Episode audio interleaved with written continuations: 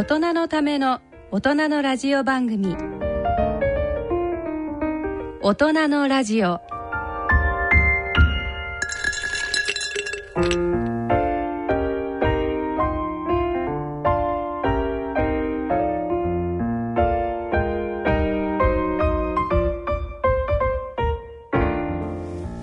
ご機嫌いかがでしょうか？山野ひろ子です。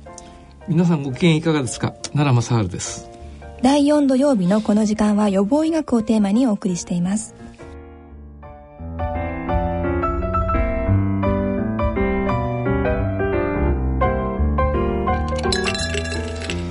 さて奈良先生最近耳鳴りを気にされていると伺ったんですけれども、はい。あのー、私はね十何年前から耳鳴りが耳鳴り耳鳴りもあるしそれからめまい症状もありますしね、はい、特に気が付いたのはいつも2月になるとあの年中行事みたいねその軽いめまい症、う。ん、あの良性発作性あの遠いめまい症を起こしましてね、はい、毎年2月ですか、ね、毎年2月なんですね、不思議なことに今年はねなんだか強くなりましたね。というのはあの一昨年家内なくしたもんだから、はい、やっぱり僕もあの多少うつ状態になってたんですね、うん、うつ状態になるとますますそういうのがひどくなりますから、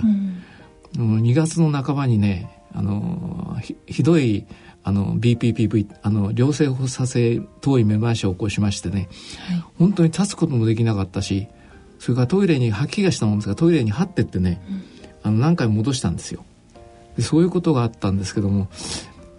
でたまたまその、えーと、佐々木先生にあのいつもあの耳鳴りとかなんとかであのご世話になってるもんですから,、はい、ら佐々木先生に言ったら「ある薬の方がいいよ」って言われてでたまたま私持ってたんですね。あの山登りも好きだしそれから船乗るのも好きですから、はい、船酔いの薬持ってた。その薬がいいよって言われて飲んだら確かに効きましてね、おかげさまで一発で治りました。なるほど。今日は佐々木先生にスタジオにお越しいただいてるんですけれども、はい、今回耳鳴りに焦点を当ててお送りするということで耳のかことならこの方と。そうですね、はい、あの足利日赤の耳鼻科の部長をやっていただいたのは、はい、大変先生は信頼が厚くてね、はい、外来も大変なんですよ。だからちょっとここまでお出かけいただくかなりお忙しい中、えー、えー、来ていただきました。はい。足利赤十字病院耳鼻咽喉統計部外科部長の佐々木修一先生にお話を伺ってまいります。佐々木先生よろしくお願いいたします。はいよろしくお願いいたします。私はやっぱり難聴になってきたんですね私は神経内科ですけど人間の感覚でね一番最初におかしくなるのはねあの背中のねあのなんつうの距離感覚なんですね。それから温度感覚や。だから年寄りは熱い風呂に知らずに入っちゃってやられちゃうことなんですね。そうですね先生。そうですね。まあ確かにいろんな感覚的な問題っていうのは年齢とともに変化してまいりますので、うん、まあ、耳の方もいろいろね変化これせざるを得ないなっていうところはあろうかと思います、ね、私もある団体の責任者やってますからいろいろ相談持ちかけられた時ねみんながね、理事長は一体本当に聞こえてんだろうかとぼけとぼけてんだろうかって言われるんですけど、まあ、半分とぼけて半分聞こえないふりしてるんですけども、うん、はい。詳しくは CM の後に伺ってまいります。それでは大人のための大人のラジオ進めてまいります大人のための大人のラジオ。この番組は野村証券ほか各社の提供でお送りします。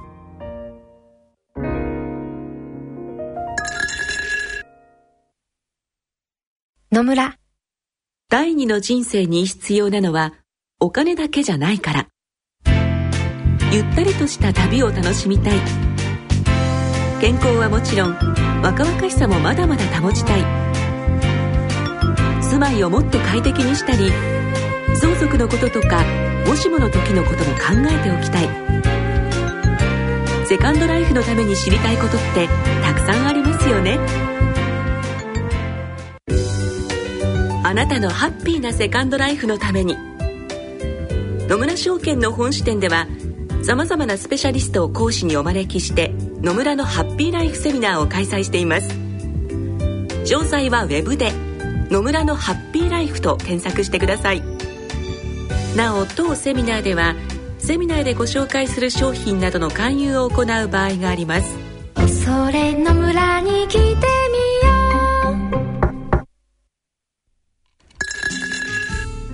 う。大人のための大人のラジオ健康医学のコーナーです。さて今回は耳鳴りに焦点を当ててお送りします。ゲストは足利赤十字病院耳鼻咽喉統計部外科部長の佐々木俊一先生です。よろしくお願いします。よろしくお願いします。はい佐々木先生奈良先生の耳鳴りについてどのように分析されるでしょうか？はい。まあ、やっぱりあの、もう奈良先生はもう天下の奈良大先生でございますので、はい、あの、まあ、基本的に年齢的な影響っていうのは、これはもう大変恐縮なんですけども、あの、あろうかと思います。で、人間の耳っていうのは、あの、40を過ぎてくると、少し変化起こってくるかなっていうところがありますね。そんなに早くからですか、はい。早い方でですね。うん、それで50を過ぎると、まあ、えー、大体の方が、あの高い方の音から聞こえが悪くなってくる、うん、そういう現象が起こるんですね。はい、ですからあのその辺のところがまあ年齢的な影響ということになるし、うん、それから以前その耳鳴りっていうのはそのご自身しか感じない音ですから、はい、他の方が聞こえない音なんですよね。ですからそれはそのまあ平たく言うと気のせいじゃないかとかですね、一体どこで鳴ってるんだとかい。ろいろそういう問題があったわけですけども、はい、どうも最近のいろんな研究ではあ頭で感じていると。そういうところが分かってきたんですね。その本来聞こえがいいところも当然あるわけで、はい、ですからその高い音が聞こえが悪い方っていうのは低い音だったり真ん中の音はよく聞こえてらっしゃるわけですね。うん、ですから、まあ、頭としては音をよく聞こうというふうに待ち構えてるわけです。ところが高い方の音がなかなかその内耳の中の、うん、まあ、有毛細胞っていうですね、うんうん、ちょうどあの毛が生えてる細胞があるんですね、はい、私もひげ生えてありますけども それと同じようなね、はい、えー、そういう細胞がこう電気信号を送るわけなんですけども、はい、その電気信号がなかなか来ないわけですね。高い方の音だけがね、うん、そうすると頭はどうしたんだろうって言って高い方の音をより聞こうと、ちょっと自分の機能を上げてしまう。なるほど。ですから分かりやすく言うと、まあ、今我々こういう説明してますね、えー、高い方の音だけ、えー、頭が少し興奮状態にある。うん、ですから興奮状態にあると些細なことでもあなんだこれってこうなりますよね。ですからそれがまあ耳鳴りとして感じてしまうという、まあ言ってみればその頭の機能が良すぎるがためになるほど。補ってですね、うん、えー、悪くなったところの機能を少しセンサーを上げちゃって、うん、っていう結果まあ耳鳴り。なるほど、ね、原先生の頭の中でセンサーが上がったという、はい、い。やあの私ね、はい、まだ若い頃あの耳鼻科の先生にね「シャリドンって知ってるか?」って言われたシャリドンって何かっていうとね、はい、あの音楽でね、はい、シャリシャリする高い音と、どんどんいう音はね最初におかしくなると、だからあの耳の悪くなった人のね、はい、あのなんつうかあのステレオなんか見るとね、うん、高い音と低い音が嫌に増幅されてるって言うんですよ、こう自分で調節できるでしょ？うん、で私はドックやってるんです。ドックだとね、はい、やっぱりあの早あの若い人早くあの高い音聞こえなくなるんですね。だから高音域が落ちてますよってことをよく言うんですけども、まあ私の年になら低音域も 起こってますからね。で息子が私の男をやってくると「親父テレビの音が大きいだった」って言われて まあそんなことです。症状というとやはりそのまあ難聴というようなものに値するんでしょうか？そうですね、まあ、ですから今お話して難聴があると、はい、その難聴の部分とまあ似たような、うん、あ高さの音の耳鳴りを感じると、うん、ですからよく耳鳴りどんな音ですかっていうとあのセミの鳴いてる音だとか、うん、あとはキーンっていう金属音、はい、それからあとあのゴーって風の鳴るような音とか、うん、あとは場合によるとあのゴーでもですねモーターみたいな音とか、うん、いろんなその、まあ、日本語って結構その表現力があるんで、ね、あのいろんなその例えで、うん、えー、皆さん方おっしゃるんですね。その人の感じ方によって、はい、ですからあのこれは本当に笑い話になっちゃうんですけど、セミの音なんですって言うとですね、何匹います ですからその夏になった最初の頃ってセミが一匹鳴いて、はい、ああそろそろだなってこういうイメージの耳鳴りで困ってらっしゃる方と、それから真っ只中ですね、もう何十匹もいて、もうセミ中っていうのはありますでしょ、はい、そういうのだとやっぱりそういう会話で、えー、その方がどんだけその困ってらっしゃるのかっていうのはなんとなくこう理解できるっていうようなね、えー、そういうまあ本当に笑い話みたいな。あのね。実は私驚いたんですけど、うん、あのアメリカにいた時ね、はい、日本人はセミの音っていい音だと思ってるでしょ、うん、静かさ岩にしみるセミの音なんて言うでしょ、あの向こうの連中はねセミの音ってのはあんまり好きじゃないんですね。でセミの音ってやっぱり向こうの人もやっぱり耳が遠くなるから、うん、セミのような音が聞こえると危ないと思っている、うん、嫌わんじゃないかと思うんですけど特にあのアメリカなんかはあのすごいセミが一度に発生することがあってうるさいんですね。だからアメリカ人とかねあのヨーロッパの方もそうかもしれないセミの音ってのはあんまり風流ないい音じゃないんですね。なんと夏の風物詩そうじゃないんですよ。そうですか。これはつまり音が大きい方が症状としては深刻だということでしょうか。そうですね。やっぱりあのその音のために他の機能にも影響が出てきてしまうとかですね。うん、やっぱりひどい方になると夜も眠るのが辛い、うん、まあ眠れなくて辛い、はい、あるいは仕事してても手につかないとかですね、うん、いろいろそういうことに波及してきたりとかすると、やはりかなりその方にとってみるとまあ重症であるということにど。うしてもこれはなりますよね。先生ねそういう薬あるんですか、はい、あのみんなに抑える。薬、これはあのあるようでないないようであるみたいなところで、まあ、確かにあの私どもそういうお薬をお出しすることがありますけども、はい、いわゆる耳鳴りの特効薬というのは残念ながらないんですね。ですからあのよく、まあ、お使いいただく薬は、まあ、神経系なんで、うん、まあ、おそらく奈良先生もいろいろお使いになられてたと思うんですけどあの、はい、ビタミン B12 製剤、はい、これはまあなんとなくその神経の栄養剤って形でお出しすることありますし、うん、それから細かいところの血行を良くするようなね、えー、お薬であるとか、うん、それからあとは漢方ですね、はい、で漢方も何がいいのか、まあ、その辺はブラックボックス的なところもあるんですけど、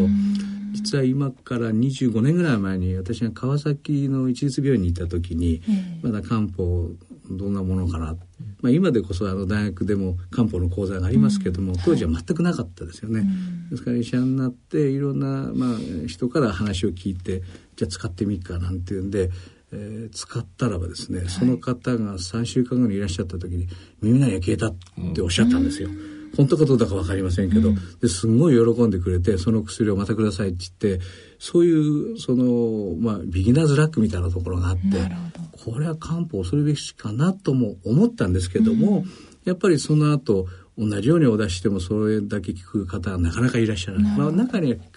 聞く方もいらっしゃるんですけども。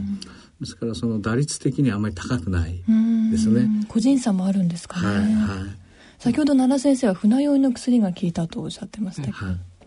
実は私の BPP 部分の時もあのその親友が持ってきてくれたね、はい、あのいわゆるめまいの薬よりもねその船酔いの薬の方が効くってんで、うん、聞いたら本当に飲んだら治っちゃったんですよ、うん、だからまた今元気になったんですけどね。一頃はもう特にああいうめまいなんつうのはあの憂鬱状態なんかひどくなりますから、うん。僕は今一人になっちゃったもんですから夜寂しくてしょうがないでしょ、うん、だからあ目の前なんかとこう非常に大きく感じるんですね。ね。そういうことがあってね。いやもう佐々木先生は名医ですから。佐々木先生に言われてその薬飲んだらね、本当に効きましてねちょっと普通の人では思い浮かばないですよね。その時船酔いの薬を飲めばいいという。まあそうなんですけど、うん、結局はまあ起こってる事象と同じなんですね、うん、要するに自分の体が止まっているはずなのに、動いているように感じるのがめまいですから、うん、そうすると船の上ってまさにそうですよね。船の上平らに見えますからそこに座ってるあるいは立ってれば、揺れてないわけですけど波の影響でこう揺れるわけでしょ、そうすると自分の頭の中では一体何が起こってるんだってミスマッチが起こって、はい、いろんなところにこう歪みが出てきて、うん、で、えー、いわゆる交感神経が興奮しちゃうと気持ち悪くなっちゃうっていうようなね、うん、ところがあるので、うん、まあ、結構船酔いの薬っていうのは非常に使い勝手がいい便利な。なるほど。あの私もね船酔いの薬は常時持って歩ってるんですよ。でそれをちょっと出しましてね、あの飲んだら本当に治りましてね、これ助かった。から実はねあの私神経内科神経内科にビタミン B1612 っつあれあの、はい、番号があるんですよ、はい、ビタミン B にねいろいろあるんですけど、はい、1とね、はい、6と12っつうのはね神経に非常に効くって言われて1612って非常に流行った時期があるんですね、だから私もねもうこの年になりましてねまああの言うなら健康保険の無駄遣いって自分で思ってますけども、うん、1612はね飲んでるんです 飲んでいる。なるほど。だからビタミンっていうのは本当は活気の薬って言われてましたんですよね、えーはい、とかいろいろ話してみたらビタミン B の中にいろいろあるんですね。もう12番がでできたぐらいですからビタミン B 塾っていうのなんですね。でそういうビタミンのそのナンバーがいっぱいついてるやつの方がそういう神経によく効くという話がありましてね。まあ、あの1612ってあの数がいいからみんな 飲むんじゃないかと思うんです暗示もあるかもしれませんけど。ですね、ええ。なるほど。最近こういうめまいとかですね耳鳴りをする症状の方っていうのは増えてるんでしょうか？結構やっぱり多くていらっしゃって実はあの、奈良先生ね私のところが昨年の5月から、はい、あの外来を完全紹介型の外来に変えたんですね、でそうしますとあの皆さん初診の方は紹介状をお持ち、はい、ですからあの数的には当然減るわけなんですけども、ええ、それでもかなりの方が紹介状をお持ちになってお越しになると、うん、そうすると毎週ですねやはりあの耳鳴りの方めまいの方っていうのはやっぱりもう何人もいらっしゃって。うんいらっしゃっててそういう状況ですよね、はい、若い方も最近増えてるんですか？そうですね。やはりあの現代社会はストレス社会ですから、ね、結構あの学生さんですね。学生でも中学生とか小学生とか、はい、こんな年で耳のね中耳炎で耳が痛いっていうのはまだわかるわけですけど、えー、問診票に耳鳴りって書かれててえもう一回あの年齢っていうか生年月日見ると、えー、どう考えても平成10年代 20年代こんなことありえないでしょうって昔だったらね思うような、えー、ところがねそういう方やっぱりその本当の意味で耳鳴りじゃないわけですよね。あの私ねあの結構電車乗るのが好きで電車で、あのいろいろ出てくるでしょ？そうすると若い人がこうイヤホンつけて聞いたのが、あれよくないと思うんですよね。そうですね。が中には音漏れして、じゃんじゃん聞こえるのが、よくあんな耳がおかしくならないかと思うんですけども。昨今あのアメリカのデータなんですけどね先生、あのどうも聞こえのパワーっていうのは大体そのマックスが決まってて。一生それを聞いちゃうと もうかなりドーンと落ちる。あ、音量が決まってるってことですか？そうですね。ですね、60%の音量で、えー、60分。そういうふうにしなさいっていうようなその指針がねどうもあるらしくて。ですから先生おっしゃったように最初にあの出ましたねウォークマン、ええ、言っていいのかなこれ方いやいいですよ。もうあれはもう あれがポピュラーな名前ですから、ね、あれが出た時に、やっぱり耳鼻科の外来混んだんですよね。そういう方が多くて。はい、だからやっぱり音を強い音を長時間聞くとやっぱりぼーっとしたりしますよね。ですから今ですとあのコンサートの後にとかね、そういう方結構いらっしゃいますよね。私もね、はい、よくコンサート、まあ、あの、好きですから行くんですけどね。特に僕はどっちかっつったら、あの、静かなクラシックの方はね、あの、憂鬱になるもんですから。だから、そうなんですかそうなんですよ。意外です。一人身になるとね、クラシックでし新聞聞くとなんか寂しくなっちゃうんですね。なんと。だからその、ジャズ系統の聞くでしょ。とジャズコンサートなんか行くとね、ものすごいボリューム大きいですよね。サックスのアルトサックスなんか結構来ません？来ますよ。そんと。特にあの、トランペットかなんかこっち向けてパーッとよく聞こえますから。そういう時は先生耳が痛くなることはないですか？いやないんですよ。だからそれだけいい岩盤に耳が遠くなってるんです。よ なるほど。先ほどちょっとストレスとおっしゃったんですけれども、はい。はい、その実際にその音であのダメージを受けるということ以外にも、はい、精神的な影響もあるんですか？やっぱりそれあると思うんですね、うん、であの先ほど難聴のね話もありましたけども、い、あのいわゆる突発性難聴っていう急に聞こえが悪くなっちゃう難聴があるんですけども、うんあのこれも昔はそんな子供はいなかったんですけど、うん、最近はあの期末試験の最中に試験の最中ですよ、うん、キーンっていう耳鳴りとともにこ片方の耳聞こえ悪くなりましたって女の子とかですね、やっぱり真面目なお子さんが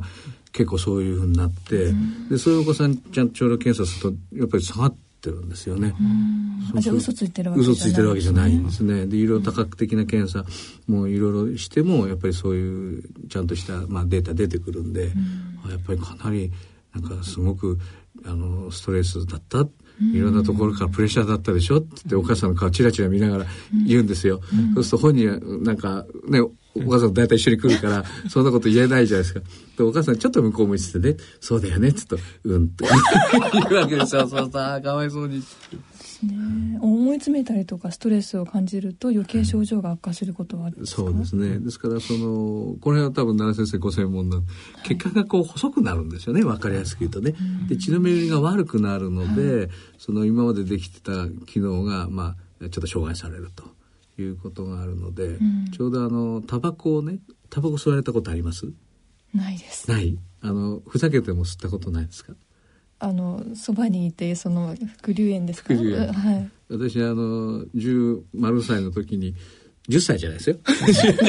十丸歳の時に、ね。はい、あの友達にそそのかされて吸ったんです、うん。うん、その時に最初だけファッてやったら吸い込むんだよって言われて吸い込んだ瞬間にニコチンがパーって体の中入りますね、その瞬間に耳鳴りですよ。キーンって両方の耳鳴りして、クラーってきて目の前がこう暗くなるんですね。あの感じなんですよ。えー、ですからよくあのそういうお話をすると、タバコを吸われた方ってああそうですねみたいなね話で納得していただけるんですけど。血管が収縮したと？そうそうそうそう。そうすると大きくそのフェーズが変わっちゃうんで、うん、そうするとこう今までの聞こえのパターンだったりとか、うん、そういうのが変わってで代わりにその耳鳴りが際立っちゃうっていうね、うん、ですから逆に言うとあの耳鳴りでお困りの方にあの要するに消すことはね難しいから、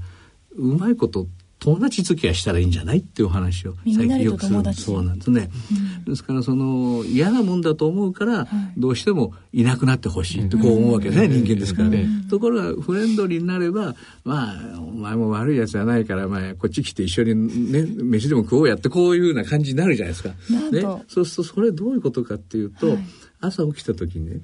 例えば自分の体調がすごく悪い、うん。まあ、昨日ちょっとすごい疲れちゃったし睡眠時間も足りなかったしっていうと、うん、朝起きるといつもの耳鳴りが音色が大きくなってるんですよ。大きくなってだけどもその時に聞こえな検査しても変わってないんです。ですから機能は同じなんだけども音色が変わってるっていうそういう現象が起こるんですね。それからすごく体調がいいと鳴ってるんだけどあそういえば今日なんかあんまり気にならなかったな。ということは自分の体調のバロメーターに使えるんじゃないってそういうことなんですよ。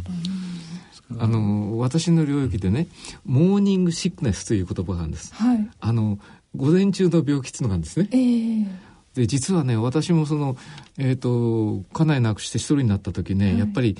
ややうつ状態になったわけですね、うん、とうつ病っていうのは大体午前中の方が悪いんです、うん、それでなんか動き出してね午後になると元気になるんですよ、うん、朝起きた時にね佐々木先生のおっしゃるように耳鳴りが聞こえるような気がしたりなんとなく元気がなくなっちゃってねやる気なくなっちゃうんですね。うん、でもなんかあの友人から電話かかってきたらそれからその私のやってる学会から電話かかってくるとねパッと元気になっちゃうんですよ。だから気分的なものが非常に多いんですけどね。だからあのやっぱり午前中っていうのはやっぱり早く動いた方がいいみたいですね。そうですね。はい一人でいる時の場合にはなかなか切り替えが難しいかもしれないですね。そ、ね、れで大体そういうそのストレス感じられたりとかですね、うん、その耳鳴りで困ってる困ってるってなるとやっぱり朝起きると確かめるんですよね人間ってね、うん、今日どうだろうな。あどうだどうだって 聞こえてるって。それはね自分でも際立たせちゃってるわけでしょ。うん、そうですね。まあ、ね。佐々木先生のおっしゃる通りでね、起きるとやっぱり耳鳴り気がついたりね、なんかしておかしくなるんですよ。うん、そうなると元気がなくなるわけですね。うん、ただ今度別の仕事が入ってきてね電話受けなくちゃないことになると、急に消えちゃうんですねそれはね。そうですねだからまあ一人でいらっしゃる場合には何かね、うん、音をかけとくといいんですよ。うん、完全にそのそれこそさっきの ジャズじゃないですけど、えー、大音量にしちゃって全く聞こえなくなっちゃうと、えー、その大音量がなくなった時に逆にその相対的に大きく感じちゃうっていうのがあるから、同じ聞こえてる両方聞こえてるみたいなぐらい。はい、よくあのヒーリング CD みたいなね、えー、なんとなく波の音みたいな、えー、どこにいるのかよくわかんないけど、うん、えー、そんなような音をかけとくとか、うん、そういうふうにするとあの紛れちゃうんですよね。そうですね、うん、だからその目の前に悪そうな人が一人いるとみんなこう近づかないじゃないですか。それ一人しかいないから際立っちゃうんですよ。だからその前に10人ぐらいいると、いやそこにそんな人いたの？とか言って気が付かないじゃないですか。そんなような感じ。本当にお友達みたいな感じです、ね。でそういうふうになると、えー、おなってるよいい感じでなってるよっていうようなね、表現になるんで、まあ、あのなるべくあの私のところにお見えになった患者さんにもそういうお話をさせていただいて、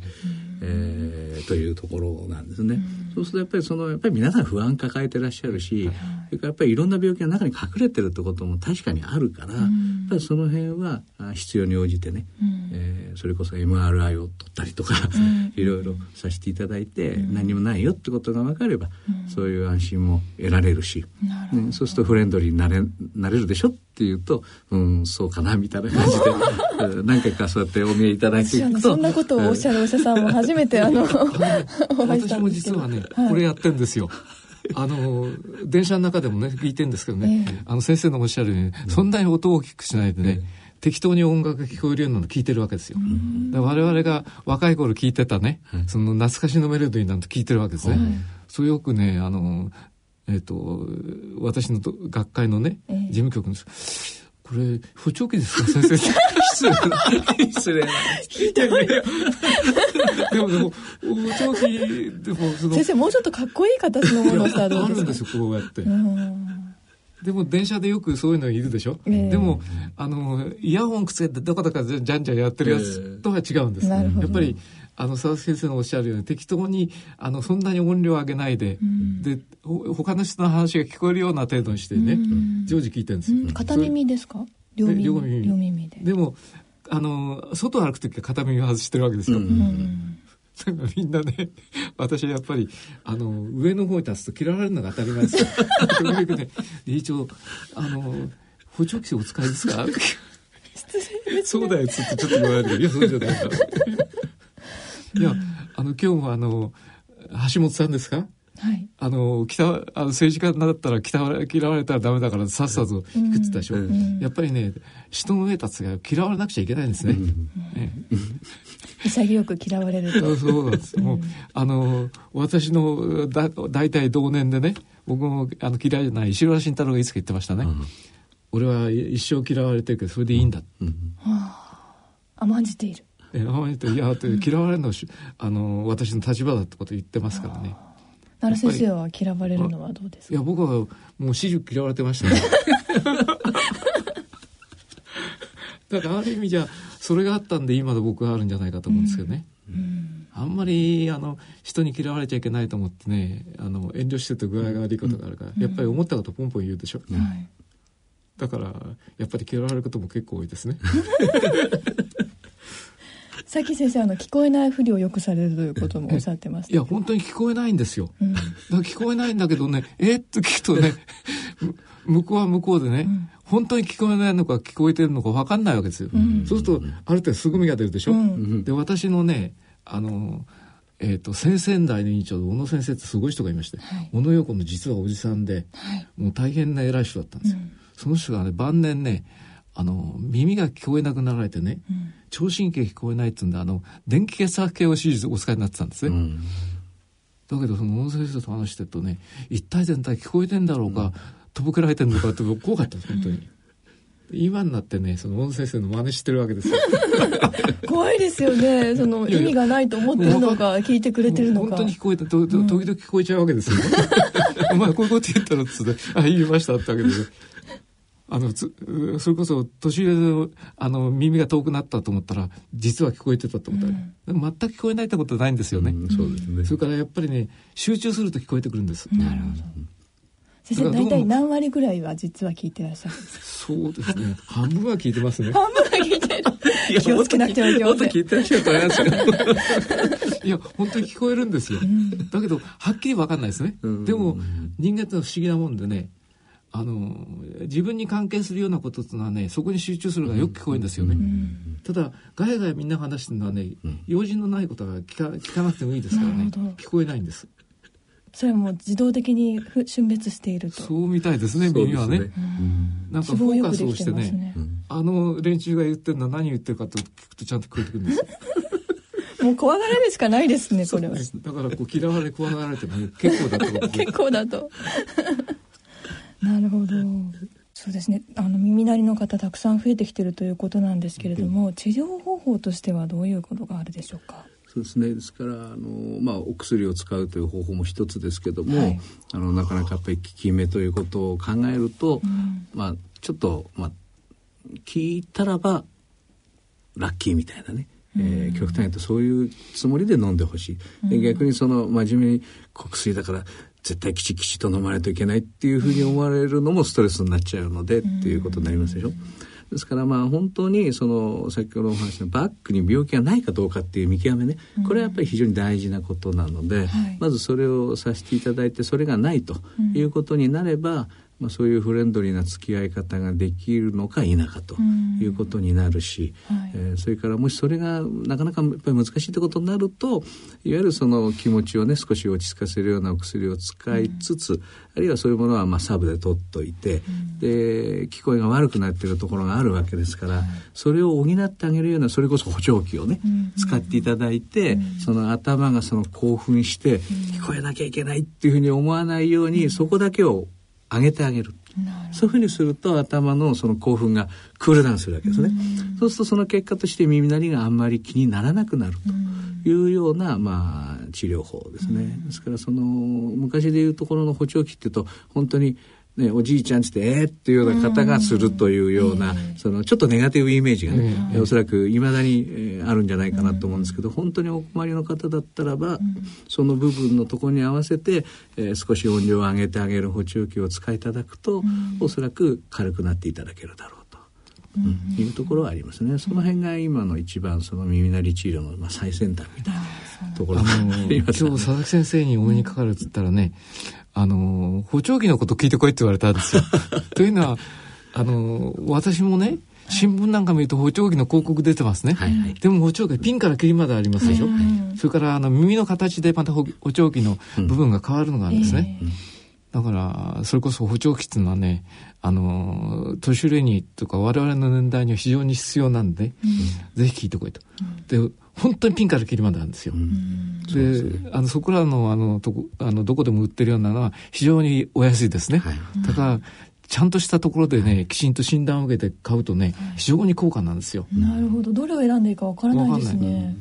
ですから、あの、基本はですね、その、先生は眼鏡されたでしょ？私は眼鏡してますけど眼鏡を合わせるのって比較的あの短時間でできますでしょ、で皆さんの感覚ってそういう感覚なんですよ、やっぱり眼鏡目が悪くなったから眼鏡。耳が悪くなったから補聴器。ところが補聴器の調整非常に難しくて、はい、あのやっぱりつけ始めの時っていうのはあの非常に刺激が強いんですよね。あの眼鏡でもすらそうだったと思うんですよ。なんとなくこう眉間に仕上がっちゃってこの辺をこう押さえたくなる、目頭を押さえたくなるようなイメージ。ところが補聴器の場合っていうのはやっぱり直接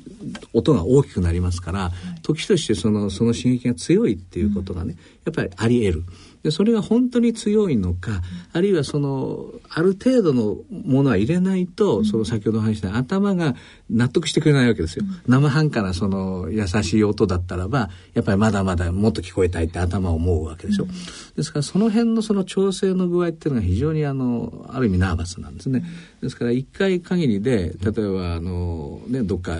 市販店行ってパンパンって手叩かれて「聞こえますねいいですね」って言って買っちゃうと絶対これ合わないですよ。うん、うん、ですから何回も何回も繰り返し調整かけながらで、えー、聞こえのレベルがそんなに悪くなくてもずっといつも使い続けていただく、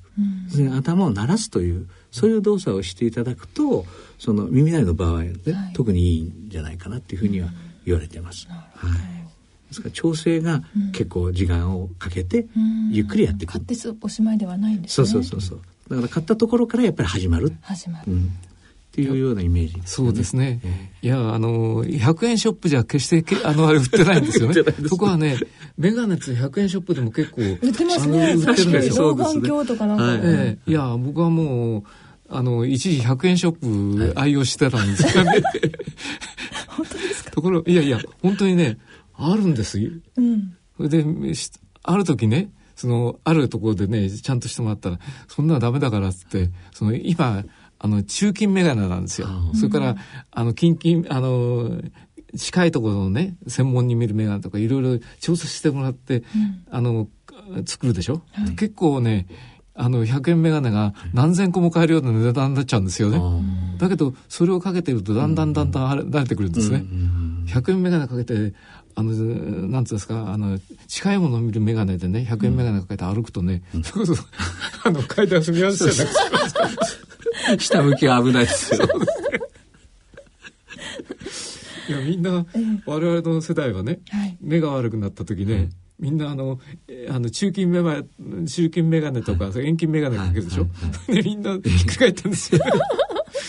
本当にあれメガネ、メッツの本で気をつけなくちゃいけない。でも考えたら、あの耳もそうなんですね。耳がやっぱり聞こえないと具合が悪くて、はい、大体あなたとぼけてるんでしょうか聞こえないんでしょうかって言われるようじゃダメなんですね。でも、はい、かえって都合のいいことはあるんですね。聞こえてるのか聞こえないか分かんない、うん、そうですね。はい。今回は足利赤十字病院耳鼻咽喉統計部外科部長の佐々木俊一先生に耳鳴りについてお伺いいたしました。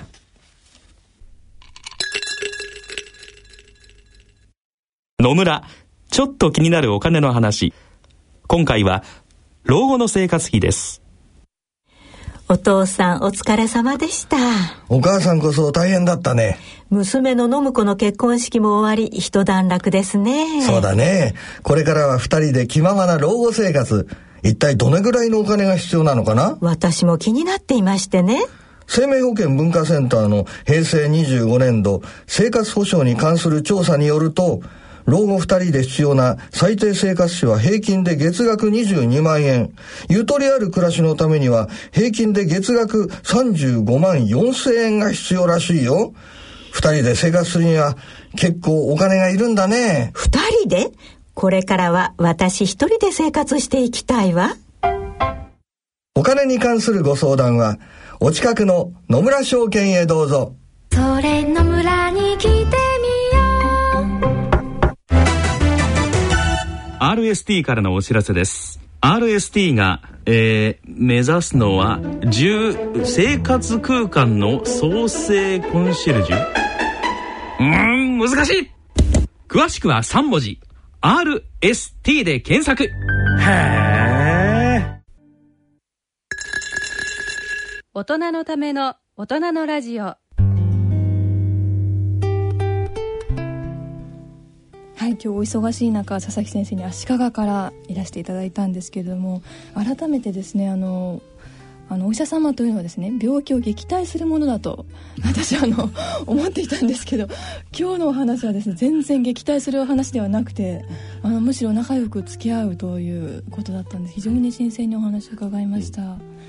普段そういったあの治療方法というかですねあのいわゆるその病気を治すとなくしていくというものとは違うというのは意識されてるんでしょうか？そうですね。やっぱりあのいいとこ取りっていうとね変な言い方ですけど、はい、やっぱりその何でもかんでもなくしちゃえばいいっていうわけでは決してなくて、はい、まあ、もちろんなくなればねそれに越したことはないわけですけども、うん、なかなか実際難しい場合にはやっぱりいいとこ取りしてっていうふうに考え方をちょっと変えていただくと、はい、眉間によってたしわがなくなるという。耳鳴りとお友達付き合いをすると、はい、はい、奈良先生いかがでしたか、はい、あのね私ももう実は84になるんですよ、はい、だからねまあ心臓も腎臓もあらゆる臓器はみんな仲良く84になってるわけでしょ、うん、だから相当くたびれてるわけですね、うん、だからそれをね元戻そうって言ったって無理な話だから、だから自分はどのぐらいあのくたびれてるとこちゃんと頭に入れてね生活してるとかえっていいんじゃないかと思うんですけどね、うんだから難聴もそれから耳鳴りも、うん、そういうふうに自覚すればね、うん、あんまり気にならなくなりますから。なるほど、はい、ありのままを受け入れていくそうですね、はい、もう佐々木先生にいいことを教えていただいたのは、ね、私はね耳が遠いのも当たり前だと、うん、何言ってんだと。そうね、いうことを言えばよろしい存在を否定してはいけないと。耳が遠くなるのは当たり前ですから。当たり前だと。はい、はい、さて番組では疑問質問ご意見ご感想をお待ちしています宛先はこちらまでお願いします。郵便の方は郵便番号105-8565ラジオ日経大人のラジオ係まで。あるいはラジオ日経大人のラジオの番組ホームページからの投稿もお待ちしています。そろそろお時間となってまいりました。今回はゲストに足利赤十字病院耳鼻咽喉統計部外科部長の佐々木俊一先生をお迎えしてお送りしました。お相手は私山野ひろ子と奈良正でお送りいたしました。それでは次回の放送まで。さようなら。